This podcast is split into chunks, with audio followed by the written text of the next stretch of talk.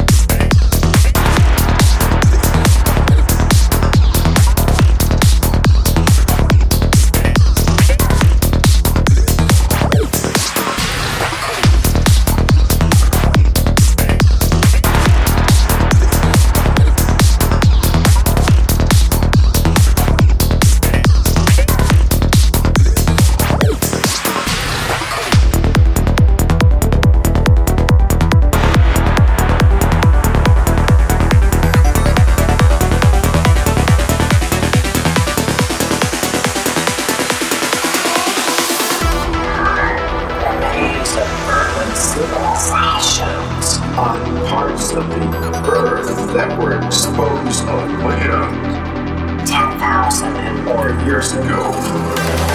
Estimates that our civilization is are older by many thousands of years than many scientists now believe possible.